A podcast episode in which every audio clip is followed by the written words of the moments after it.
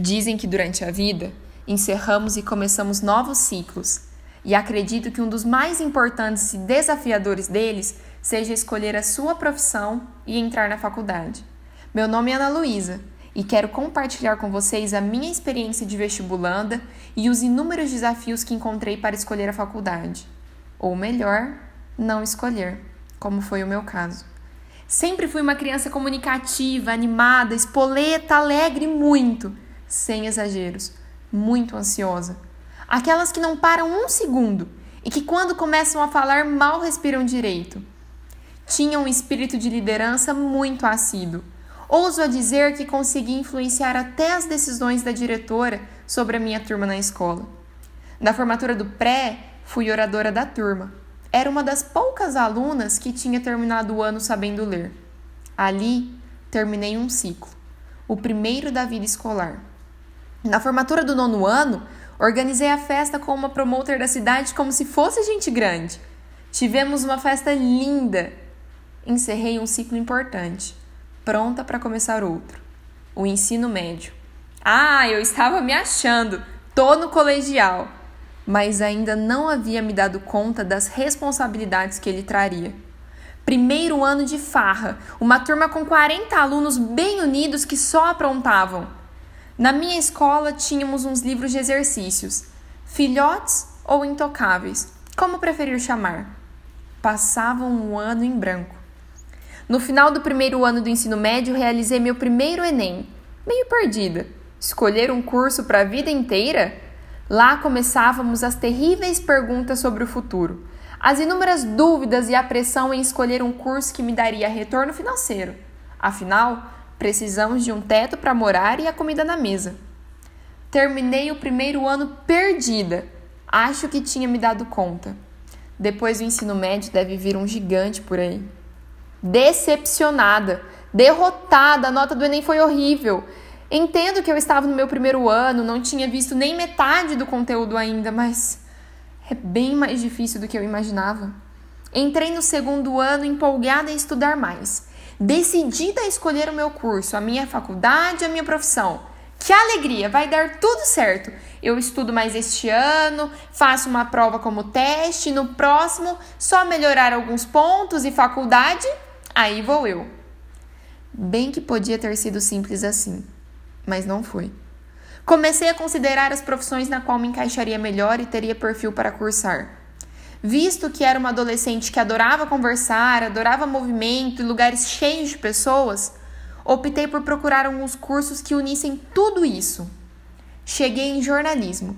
Queria conversar, queria viver o tempo todo rodeada de pessoas mas meu espírito de liderança, que falava muito alto, ainda não estava convencido. Foi aí que pensei: por que não administração? E por que não administrar grandes empresas? Por que não liderar milhares de pessoas? Por que não incentivar grupos? Tá aí, administração. Putz, Ana, ADM? Tá zoando, né?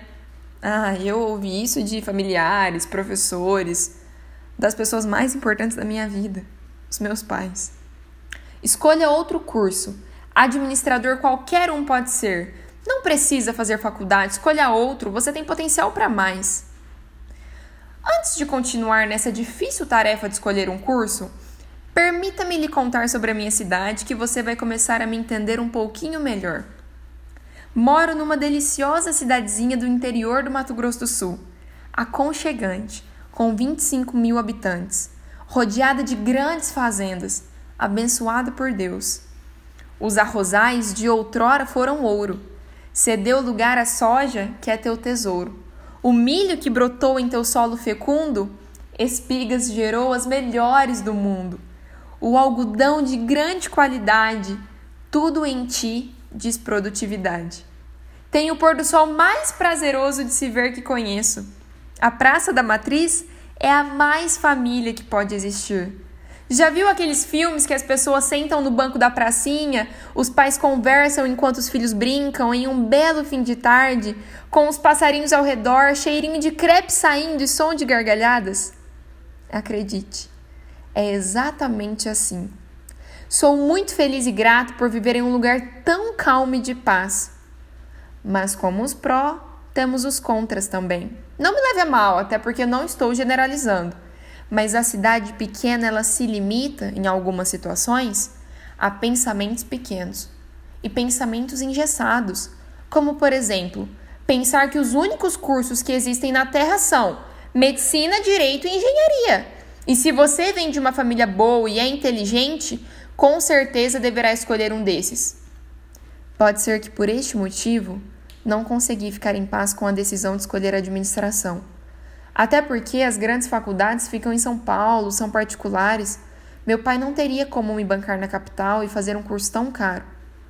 Continuamos estudando, segundo ano do ensino médio, ainda sem saber o que fazer. Mas minha cabeça sempre trabalhou a mil por hora. É claro que já já eu teria outra ideia mirabolante acompanhada de sonhos impossíveis com uma empolgação que vem de Marte. Só pode. No próximo episódio eu vou te contar o curso que me surgiu à mente. Nem você e nem eu esperávamos. E ah, os desafios vão acabar chegando lá no cursinho, em uma cidade desconhecida. Mas calma, a gente chega lá. E a gente sai de lá também, até chegar onde estou hoje, no quarto ano da faculdade. Para encerrarmos, pensei em cantar. Já ouviu aquele ditado de que quem canta seus males espanta? Sempre vai ter uma música para te ajudar e sempre vai ter uma para te colocar para baixo. É só saber escolher. Até a próxima!